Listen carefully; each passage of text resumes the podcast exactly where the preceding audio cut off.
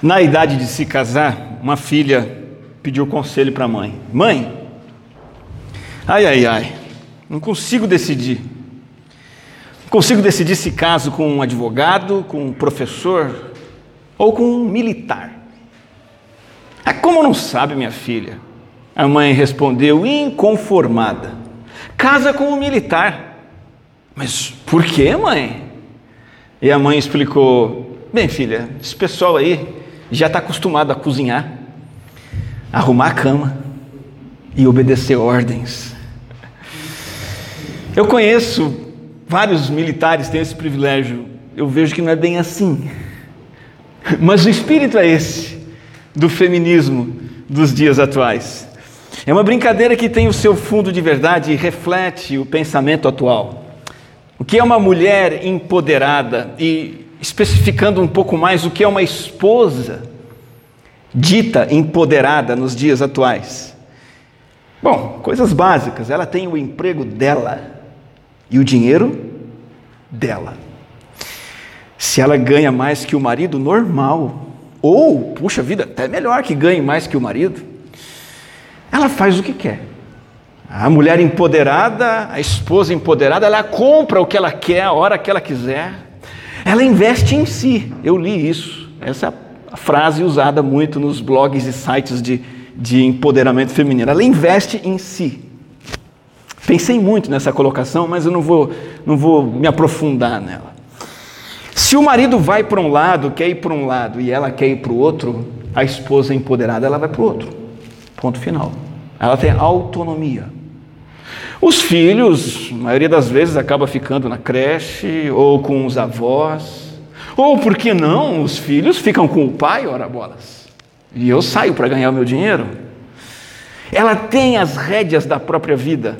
Inclusive, tudo se resume nessa frase chave dos dias atuais: o lugar de mulher é onde ela quiser.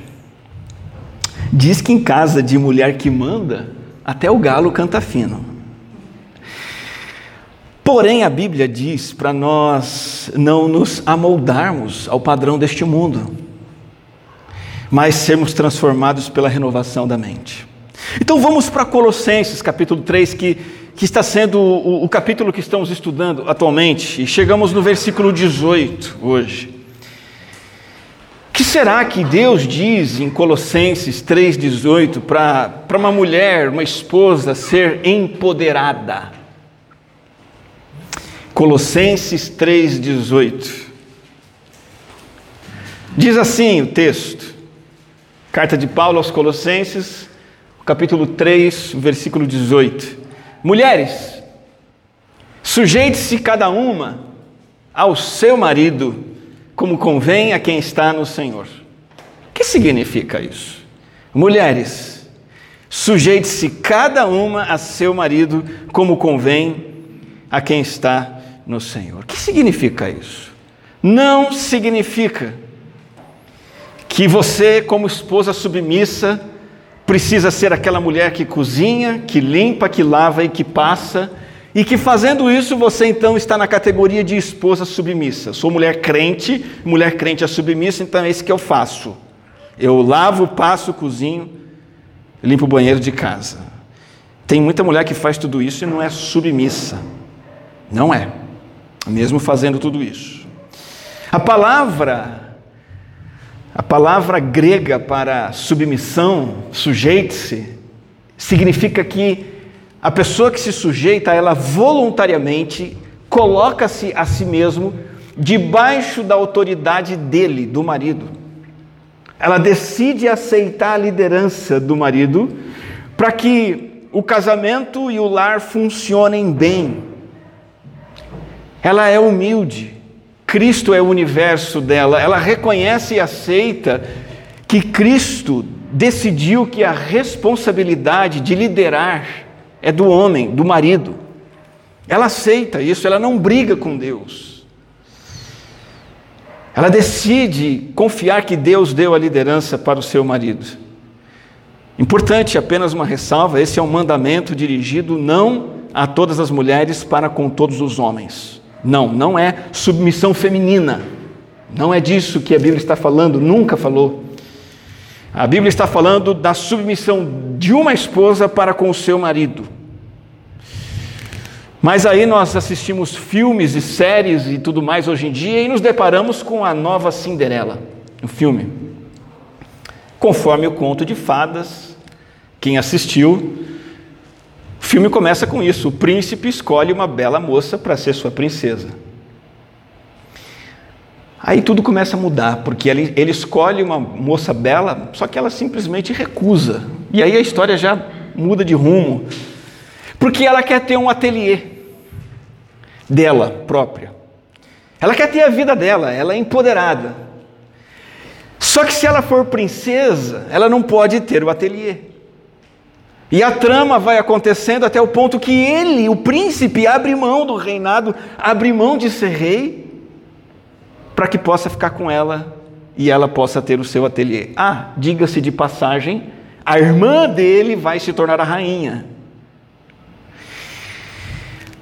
Submissão diante de pensamentos como esse, hoje em dia, submissão é um palavrão, dá arrepio. Tem, tem mulher, tem homem também. Que, que submissão que é? Primeiro, porque o mundo vai na contramão de Deus em tudo. Segundo, porque o mundo não entende o que é submissão. O mundo associa submissão a missão inferior, missão menos importante, capacho. Aquela ideia que falei agora há pouco: lava, cozinha e passa. E boca fechada. Esse, o mundo acha que é assim, e não é. O mundo pensa que submissão é por causa de inferioridade. E que ela então tem que obedecer porque ela é inferior. Isso não tem nada a ver. As Escrituras dizem que Jesus Cristo, Filho de Deus, o Filho eterno de Deus, é submisso ao Pai. E ele não é inferior ao Pai. Ele é Deus como o Pai é e como o Espírito Santo é. De modo que a submissão de Cristo não implica na sua inferioridade. Então, é, esse primeiro conceito que eu estou trabalhando com vocês aqui, que sujeitar-se ao marido é colocar-se debaixo da liderança dele, nós temos que entender que isso é uma questão de incumbência e não de inferioridade. A mulher não é menos capaz. O movimento feminista, desde os anos 50, tem, tem, tem sua estratégia é, implantada nesse mundo. Então, há 70 anos atrás, ele já fez a cabeça da gente dizendo que submissão é sinônimo de inferioridade, que submissão é coisa de cultura antiga, patriarcal e machista e que não vale mais para hoje. Mas, biblicamente, a submissão foi estabelecida na origem de tudo, na criação do homem e da mulher. Antes do pecado entrar no mundo, Deus já criou o casal funcionando com o sistema de autoridade e submissão. Ela foi, esse padrão é ressaltado depois da queda. Esse padrão é apresentado na lei de Moisés, depois da lei de Moisés, antes da cruz, na cruz, depois da cruz, no Novo Testamento, essa ordem é dada para todas as culturas e épocas, não é uma opção, é uma incumbência nos dada atemporalmente. Este mandamento de Paulo, mulheres sujeite-se cada uma a seu marido, não é um, um Paulo se curvando diante do machismo da época, ao contrário. Se você analisar esse versículo e todo o contexto de Colossenses e de toda a Bíblia, você vai ver que a Bíblia vai na contramão do machismo. A Bíblia refuta o autoritarismo masculino, ela reverte isso. Por quê? Porque esse mandamento aqui já era totalmente contracultural. Porque ele já estabelece uma liberdade digna da mulher, dizendo que a submissão dela é para com o seu marido. Sendo que na cultura greco-romana a mulher era submissa, em essência, a uma cultura machista. E Paulo está desfazendo isso. Paulo está dando uma atenção especial para as mulheres aqui, esposas, o que não era comum na época. Paulo está dizendo que a submissão da esposa é por causa do Senhor. Isso é totalmente novo. Na época as mulheres tinham que ser submissas porque elas eram mulheres. Mas aqui não. Paulo diz: não é porque você é mulher inferior, é por causa de Cristo. Espero que você esteja aqui na semana que vem para vermos o papel do marido no casamento. Paulo dá à esposa o direito de ser amada. O direito de ser amada. Ele dá ao marido o mandamento de não tratar com amargura sua esposa. Isso é revolucionário. A mulher na Bíblia é protegida. naqueles contextos e nos contextos atuais em que a mulher era maltratada. Aqui nós temos o valor da santidade do casamento. Temos a dignidade da mulher preservada em todos os aspectos, a sua igualdade com o homem em Cristo, o espaço que ela tem no ministério. Deus valoriza a mulher. A sua submissão, você que é esposa, você que será esposa um dia, a sua submissão não significa a sua inferioridade. Deus te valoriza, você é tão digna quanto o homem. Deus, ele criou o homem e a mulher à imagem dele. Gênesis capítulo 1, 27 diz: Criou Deus o homem à sua imagem, a imagem de Deus o criou, homem e mulher o criou. Preste atenção que o texto diz que o homem e a mulher foram criados à imagem de Deus. E a mulher veio justamente para socorrer o homem, completar o homem, aonde ele tem fraqueza, limitação e vice-versa. Então a diferença não está no valor e na importância, mas nos papéis que desempenham e na maneira como se relacionam. Os dons que Deus deu, o chamado de Deus para a esposa, são diferentes dos dons e do chamado para o marido. A Bíblia o tempo todo apresenta a mulher em pé de igualdade com o homem, às vezes a Bíblia diz e apresenta a mulher como acima do homem em alguns aspectos. Às vezes na Bíblia a mulher é mais corajosa que o homem como Débora foi mais corajosa do que Baraque. Às vezes na Bíblia a mulher comunica a palavra melhor que o homem, como Priscila, que era casada com Áquila, mas era melhor comunicadora da palavra que ele. E isso foi, foi, valorizado, isso foi usado na igreja primitiva. Às vezes a mulher ela tem mais compromisso com Jesus do que o homem. Foi o caso de Maria, de Marta, de outras mulheres que foram muito mais leais a Jesus Cristo do que os apóstolos, principalmente quando Jesus foi crucificado e quando ele ressuscitou.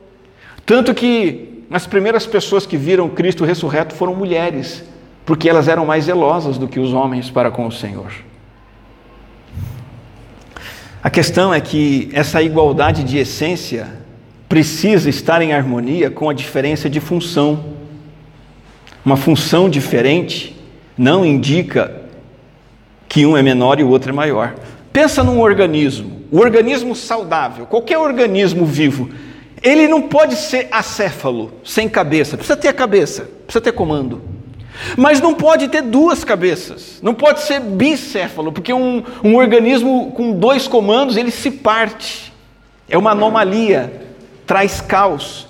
O organismo vivo precisa ter uma cabeça e um comando. Isto significa que Deus designou um membro da família para ser o lar, e esse membro é o homem. O líder, o protetor e o provedor. E o dotou de capacidades para isso. E Deus capacitou a mulher para ser companheira, amiga, complementá-lo, evitando conflito, atrito e prejuízo. Estou destacando esse tópico, mas eu vou repetir que a ideia da Bíblia de submissão a alguém que está em autoridade não significa que aquele que se sujeita é inferior. Não. E quando a Bíblia fala de autoridade, ela não está dizendo que quem tem autoridade é melhor ou superior a quem está debaixo da sua autoridade. Que fique claro que são funções diferentes, mas a importância é exatamente a mesma. Eu já usei essa ilustração anteriormente, vou usar mais uma vez, alguns talvez se lembrem. Para que um carro ande bem, funcione bem, ele precisa de quatro pneus. Via de regra, de fábrica, esses quatro pneus são iguais. Mesmo material, mesma fabricação, mesmas medidas e tudo mais. Entretanto, não são quatro pneus um do lado do outro mas dois na frente e dois atrás. Os da frente enfrentam os perigos da estrada, o choque com as lombadas, com as pedras. Eles amortecem o impacto para os pneus de trás. Os pneus da frente representam o marido e os pneus de trás representam a esposa. Mas o aspecto principal desse exemplo é que o, pneu da frente é que define a direção. E o pneu de trás segue a direção do pneu da frente. Homens, veja a importância que vocês têm de proteger suas esposas, futuras esposas. sofrer no lugar delas, dar uma direção para elas que seja uma direção que faça bem para elas. Nós vamos falar disso na próxima semana, mas esta é uma questão de incumbência que Deus deu para o homem, ir à frente para proteger sua esposa. Não é inferioridade de você, mulher. Você é igualmente importante aos olhos de Deus. Também significa que é uma relação de parceria, não de autonomia. Às vezes alguns homens entendem isso errado. A Bíblia diz para eu ter liderança, então eu vou ser autônomo, fazer tudo sozinho. Não. A submissão da mulher significa que ela é parceira do marido. O marido não tem o direito de comprar o que ele quiser com o dinheiro, por causa que a mulher é submissa. Não tem. E nem a mulher deve aceitar que isso seja feito de bico calado. O marido não tem o direito de ir para onde ele quiser, decidir tudo sozinho, chega em casa a hora que quiser, fica jogando bola até meia-noite, curte por aí, deixa a esposa em casa, afinal ela tem que ser submissa mesmo. Não. É uma parceria na qual o homem é o líder. Gente, há algo muito precioso aqui. Quando a Bíblia diz que a mulher é auxiliadora, ela está mostrando que o paralelo da Bíblia mais próximo da função de uma esposa como parceira, como auxiliadora, sabe quem é? O próprio Deus.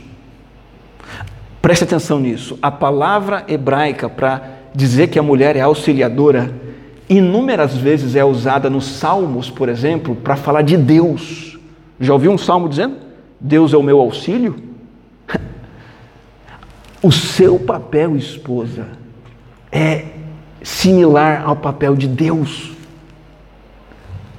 É um papel digno, é um papel exaltado.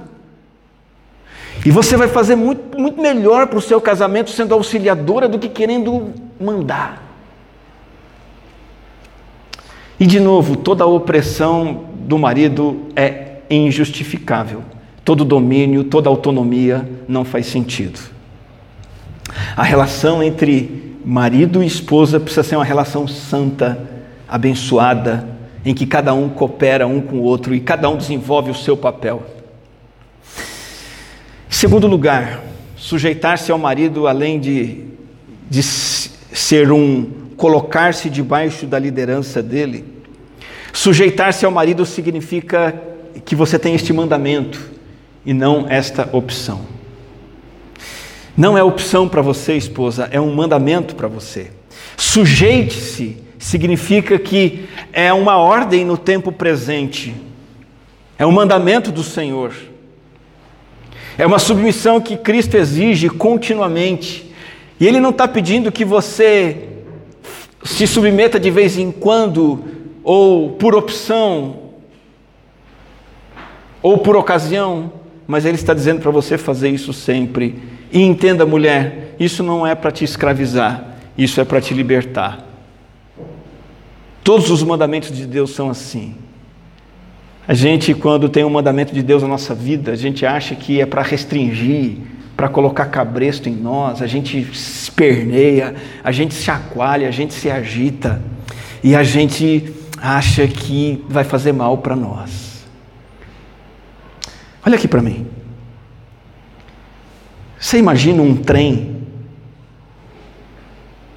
sendo livre, andando fora dos trilhos? Imagina um trem decidindo isso. Oh, que beleza! Eu quero andar por essa montanha. Vou passar por cima daquele rio. Vou sair do trilho e vou para lá. Não faz sentido. Você não pode dizer assim: ah, quero minha liberdade, vou viver a vida do meu jeito. Os mandamentos de Deus eu vou ignorar. Você vai ser um trem que vai sair dos trilhos. O que, é que vai acontecer com você? Vai perder a sua liberdade, você vai capotar, vai dar tudo errado, vai dar BO, como dizem por aí. A esposa só é verdadeiramente livre quando ela entende e aprende a se submeter ao seu marido. E na verdade, mulher, aqui está o X da questão. O X da questão que é o X da questão para todos nós, homens, mulheres, crianças, jovens, velhos. É o conflito que nós temos entre a carne e o espírito. Nós somos o tempo todo carnais, querendo sair dos trilhos de Deus, querendo fazer a coisa do nosso jeito, a nossa sabedoria é melhor, o nosso padrão é melhor, em todas as áreas da vida. E Deus está dizendo: fica nos meus trilhos, siga meus mandamentos, que você vai seguir em frente, desfrutando de verdadeira liberdade. Isso não é escravidão, isso é liberdade. Isso é incondicional, não é eventual. A submissão precisa ser constante, mesmo quando o marido não merece. Vira e mexe, eu escuto isso em aconselhamento. E a Cris também. Daniel, se meu marido merecesse respeito, eu juro que eu respeitaria. Não é assim. Não é esse o chamado de Paulo em Colossenses. Não importa a dignidade do marido. Não é a dignidade do marido, da pessoa do marido, mas a posição dele como marido que tem que ser honrada. Por isso não pode ser eventual, nem ocasional. Exemplo de mulher que fez isso respeitou um marido indigno. Vou dar um exemplo. Sara. A Sara. Ela respeitava Abraão. A Bíblia diz assim: era assim que também costumavam adornar-se ou enfeitar-se as santas mulheres do passado. Esse, essa era a beleza delas. Essas mulheres que colocavam sua esperança em Deus. Como que elas se adornavam? Elas se sujeitavam cada uma a seu marido. Essa era a beleza delas, como Sara, que obedecia a Abraão e o chamava Senhor.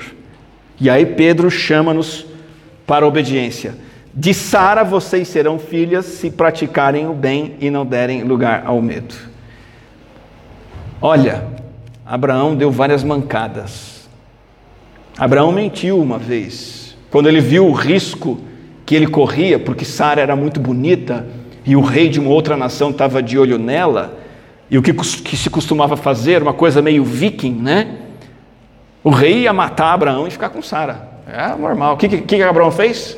Não, ela é minha irmã. Ela é minha irmã. Mentiu. Só que aí ele expôs Sara ao perigo. Deus interveio, e impediu que o pior acontecesse. Bom, Abraão também dormiu com a secretária, tá? Inclusive o primeiro filho dele não foi com Sara, foi com uma secretária. E ele mentiu de novo essa história aí de dizer que que Abraão era que, que Sara era irmã dele. Ele não era um marido perfeito, longe disso, mas porque Sara temia ao Senhor, ela se submetia a Abraão. Imagina, Abraão era nômade, tá, mulherada? Você gosta da sua casinha arrumada? Você quer ficar morando lá, não quer ficar mudando toda hora de casa em casa, né? Imagina Sara, vira e mexe, tinha que juntar tudo, as panelas, as coisas aradas e mudar de novo. Mudar de novo, Abraão? É, nós somos nômades. Tá bom, Abraão, vamos lá. Para onde você quer ir dessa vez? Não, não é que eu quero ir, Deus está chamando. Deus chamava, Abraão obedecia, Sara ia junto. Agora, frequentemente, o marido de vocês não merece respeito, nem submissão, como eu, marido, frequentemente não mereci. O marido, seu marido, seu futuro marido, talvez tenha um vício, não merece sua submissão. Talvez seja grosseiro, talvez esteja te traindo, talvez ele seja um preguiçoso, sei lá o quê. E em muitos casos, a, a, insubmissão da esposa vem com o tempo, ela vai se cansando, vai se desgastando disso tudo. Camarada grosseiro, camarada traidor, camarada viciado, indiferente. Aí ela vai ficando azeda, irritante. Ela fica irreconhecível, igual aquela história do menino que disse, né? Pai, é verdade que em alguns lugares da África o homem só conhece a esposa no dia que casa com ela? O pai, todo decepcionado, diz: É verdade, e aqui no Brasil é assim também. A gente acha que conhece a mulher, mas depois ela muda, e muitas vezes a mulher muda porque o marido está sendo indigno.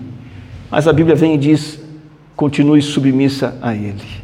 Mulheres, sujeite-se cada uma a seu marido. Olha, isso é importante dizer mulheres, futuras esposas e esposas, não se trata de você assinar embaixo dos pecados do seu marido.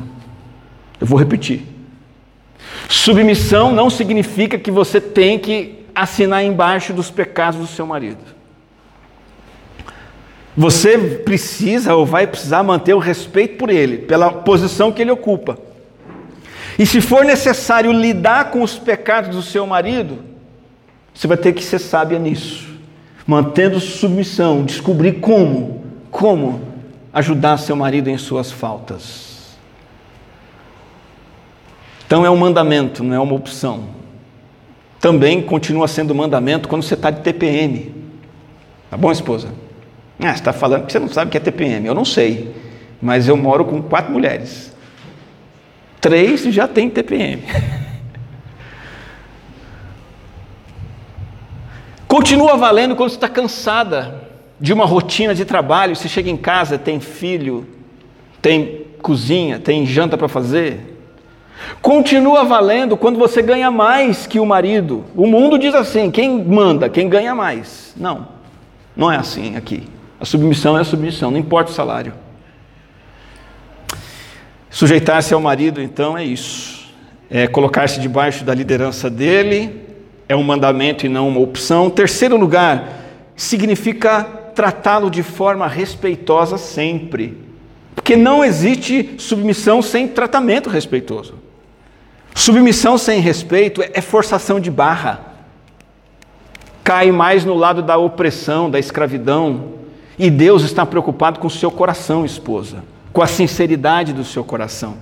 Submissão sem respeito é como obediência sem honra, é oca, vazia, é hipócrita. Deus não quer nenhuma submissão da boca para fora. Deus quer submissão brotando do interior do coração transformado por Jesus. Um coração que respeita com sinceridade. Já viu uma porta rangendo? Tentou dormir com a porta rangendo?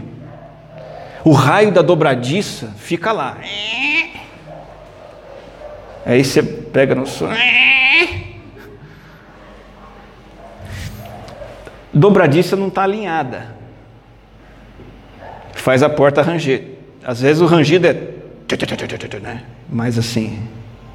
Vou fazer curso de imitação, tá, gente? Irrita todo mundo ao redor. Então a dobradiça está mais ou menos alinhada, ela está cumprindo o papel, mas com desgosto, desagradável, tem atrito, tem tensão, não tem paz. Ela está alinhada, mas é, na aparência continua arranjando. Não adianta você se submissa ao marido da boca para fora sem sinceridade de coração. Vai ranger.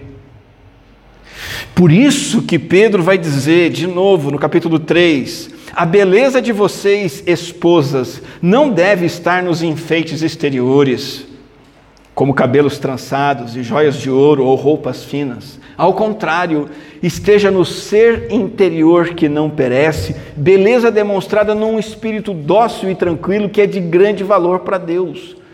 Veja que Pedro está dizendo que tem que ser uma submissão e uma beleza interiores, algo que parte do coração, que é para onde Deus olha, é o que Deus valoriza. Acho que Provérbios 21 vai dizer que, no versículo 9, é melhor viver num canto, lá no telhado, lá no, no sótão, é melhor viver lá, do que repartir uma casa inteira com uma mulher briguenta.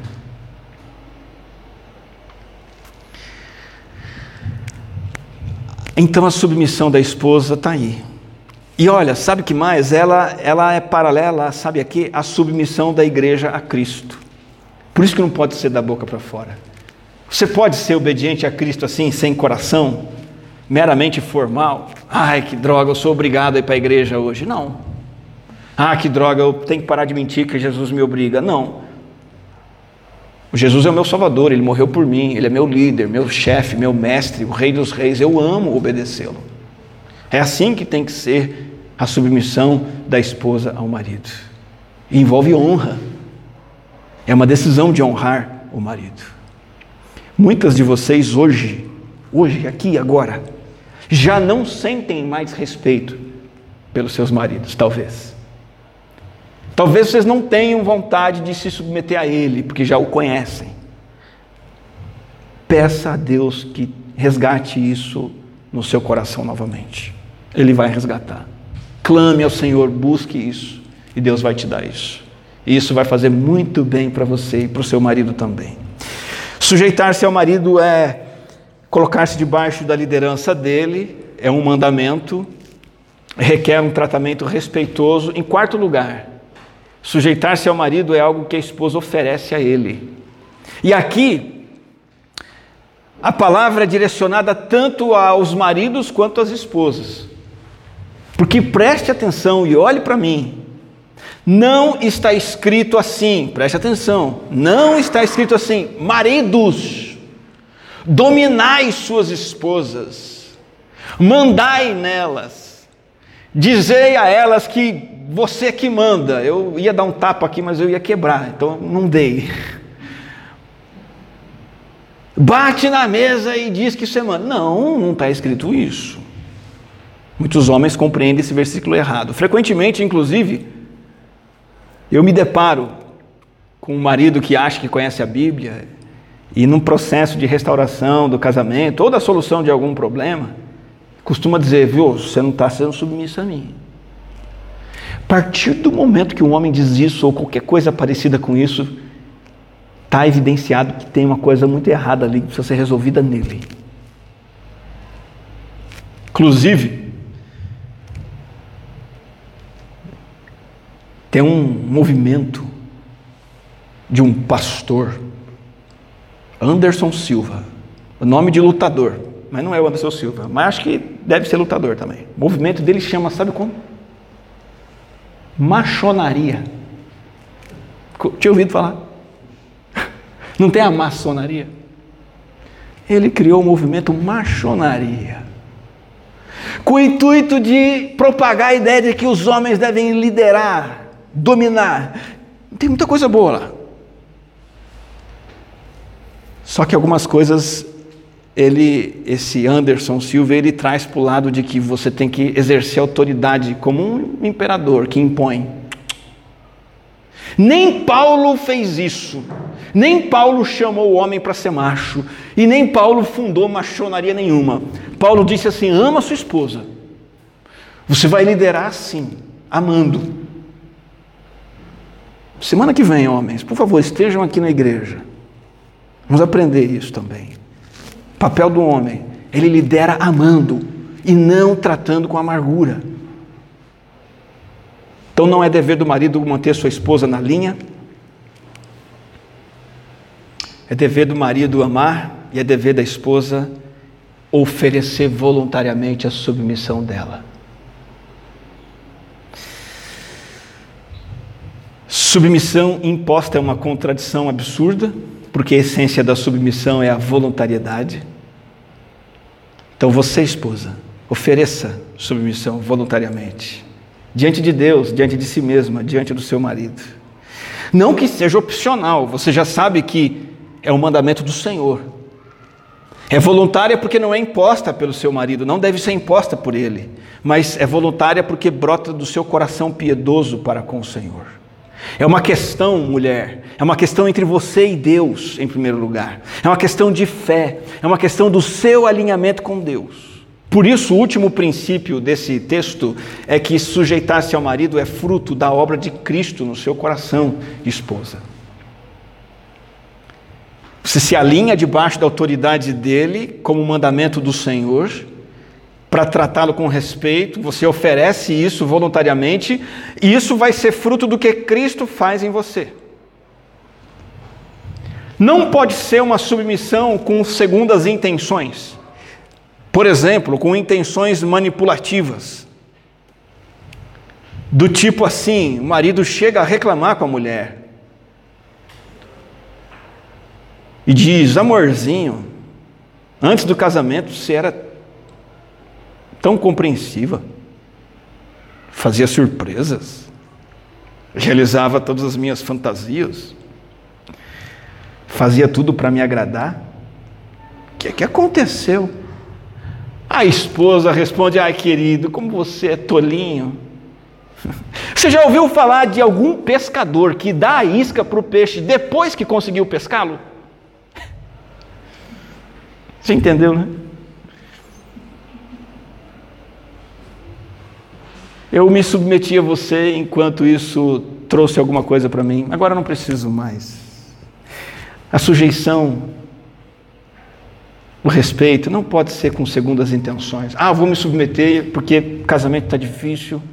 Ah, vou me submeter porque estou me sentindo culpada. Ah, porque a igreja manda, porque é a tradição da família. Ah, porque eu tenho medo de ficar sozinha, ficar sem salário, ficar sem dinheiro, perder privilégio, então vou me submeter que é melhor. Não. E não. E não. Esta é uma atitude espiritual. Por isso que Paulo termina o versículo 18 dizendo: mulher, esposa, isso convém a quem está no Senhor. Sabe o que Paulo está escrevendo aqui? Que você, esposa, pratica isso porque esse é um padrão celestial que vem do seu Salvador. Você está submetida a Cristo em primeiro lugar, e o desdobramento disso, por causa da sua fé em Cristo, você então se submete ao seu marido. Olha, se a esposa não é submissa ao marido, ela também não é submissa a Cristo, sem chance. Mas sempre que uma esposa está submetida a Cristo, ela estará submetida a seu marido também. Essa é a ideia central de Colossenses como um todo. Tudo que está acontecendo aqui em Colossenses vem de Cristo, procede de Cristo. Nós já começamos a entender essa vida com Cristo no capítulo 3, versículo 1, lá atrás, quando Paulo disse: Olha, já que vocês ressuscitaram com Cristo, procurem as coisas que são do alto, onde Cristo está sentado à direita de Deus. Mulheres, esposas, uma das coisas que estão lá no alto é, é, é a autoridade do marido, não tem jeito, é a vontade de Cristo. Ele tem a primazia, o propósito do universo é Ele, e Ele vivendo a vida dele em você que é uma glória, que é um privilégio, vai te levar a vivenciar esse padrão. É preciso capacitação sobrenatural que está muito além do alcance de qualquer esposa no mundo. Nós falamos nessa mensagem um pouco sobre o marido indigno e que mesmo assim e que mesmo assim ele tem que ser respeitado. Entretanto, mesmo que uma mulher tenha o melhor marido do mundo, porque ela é pecadora, ela vai ter dificuldade de se submeter a ele. Porque o pecado afeta todo o relacionamento conjugal, estraga todo o conceito bíblico de um completar o outro. E o pecado faz com que um comece a competir com o outro. Por isso que a submissão da esposa precisa da cura do pecado na vida dela, que é Cristo. A esposa tem a tendência natural de sobrepujar-se ao seu marido, mandar ele fazer as coisas, ter as coisas, querer as coisas do jeito dela. Quando o marido quer uma coisa diferente, a tendência da mulher pecadora, toda ação, é fazer a vontade dela. N formas, mulher é muito criativa, batendo de frente, fazendo drama, chantageando, indo conversar com a mãe, conversar com a sogra, e manipula e dá um jeitinho até conseguir o que ela quer. Essa é a tendência natural da mulher no pecado.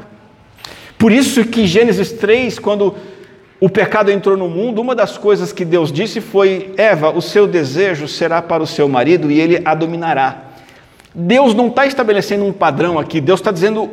É, é um texto que trata das consequências do pecado, essa é uma delas. A expressão o seu desejo será para o seu marido significa contra ele. Você vai começar a conflitar com ele. E sabe o que ele vai querer fazer? Ele vai querer te dominar. Eu não queria, Deus diz, nem uma coisa nem outra. Eu nem queria que você batesse de frente com seu marido e nem queria que seu marido fosse um ditador. Eu queria que seu marido te amasse e que você se submetesse a ele. A mulher no pecado é inclinada a não se submeter ao marido.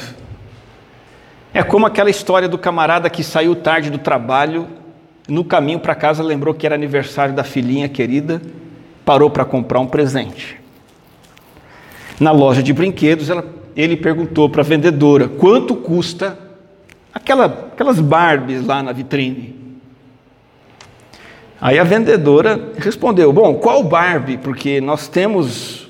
A Barbie vai para a academia, os acessórios lá de academia e tal. R$ 49,90. A Barbie joga vôlei, vem com a redinha de vôlei, a bola, aquele chapeuzinho de jogadora de vôlei? R$ 49,90.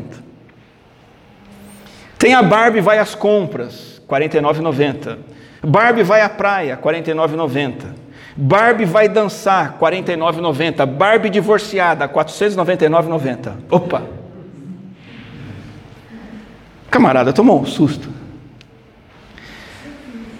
Por que, que a Barbie divorciada custa R$ 499,90 e as outras custam R$ 49,90? 10 vezes mais caro.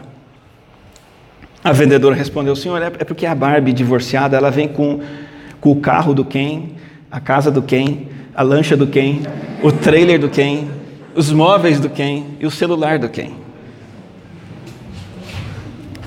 Essa é a mulher depois da queda. Ela precisa de Cristo, senão ela é assim. Ela não quer o quem. Qual será que foi o presente que esse pai comprou? Bom, para se praticar o padrão da complementação, o padrão da submissão, padrão da harmonia e da paz nos papéis no lar, é preciso que o poder sobrenatural de Cristo se manifeste na sua vida. A pessoa de Cristo precisa estar em você, mulher. A obra de Cristo precisa valer na sua vida. Você precisa morrer com Cristo, você precisa ressuscitar com Cristo, crer nele como seu Salvador, renunciar aos seus pecados, renunciar o comando da sua vida, entrar numa vida que você vai se despir das práticas da natureza terrena, você vai diariamente abdicar de tudo que é mal, de tudo que desagrada o Senhor, e você vai viver no Espírito. Entra em ação a habitação da plenitude de Cristo no coração, que é onde essa passagem começou. Nós estamos no versículo 18, mas tudo começou lá no versículo 16. Não é 6 ali, tá? É 16. Habite ricamente em vocês, palavra de Cristo. Quando a palavra de Cristo habita ricamente no coração da esposa, aí ela consegue respeitar o marido, se submeter a ele, complementá-lo. É fruto do Espírito, não tem jeito. Então, a esposa empoderada é aquela esposa capacitada com o poder do alto para se sujeitar ao seu marido. Mulher casada, acompanha o seu marido para onde ele for. Fica batendo de frente com ele não. Para de encostar seu marido na parede. Não é assim. Não é assim. Deixa que ele tenha a palavra final. Deixa. Ora. O Senhor está na sua mão. Eu já falei. Já dei minha opinião. Você que mandou, você que mandou ele mandar, Deus, se vira. Confia. Fale de forma respeitosa com ele sempre. Chame a atenção dele, sim, com sabedoria, com amor. É mais ou menos fácil. Como é que você trata um homem que você respeita?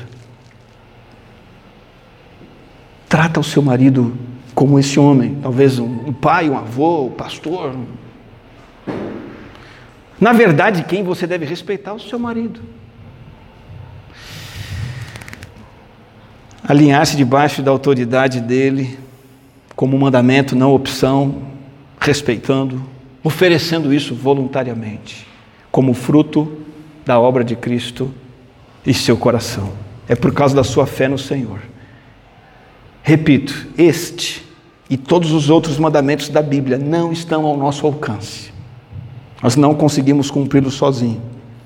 Nossa tendência natural é desobedecer, assim como a tendência natural da esposa é resistir à liderança do marido. Mas quando o poder sobrenatural de Cristo vem sobre nós.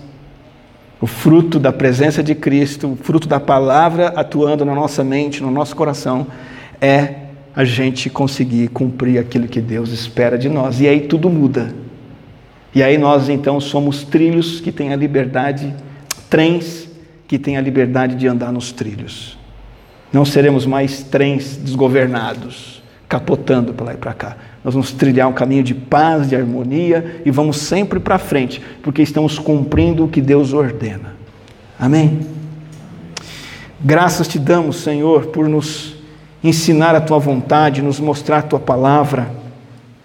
Quero orar de forma especial pelas esposas nesse momento, pelas futuras esposas.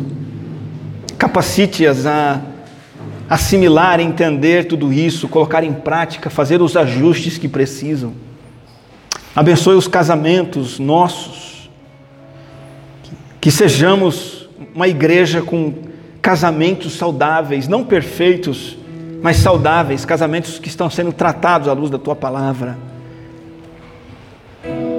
Que, que esposas que reconhecem hoje suas faltas, suas falhas possam se quebrantar diante do Senhor, ajustar os seus caminhos diante do Senhor. É a nossa oração em nome de Jesus. Amém.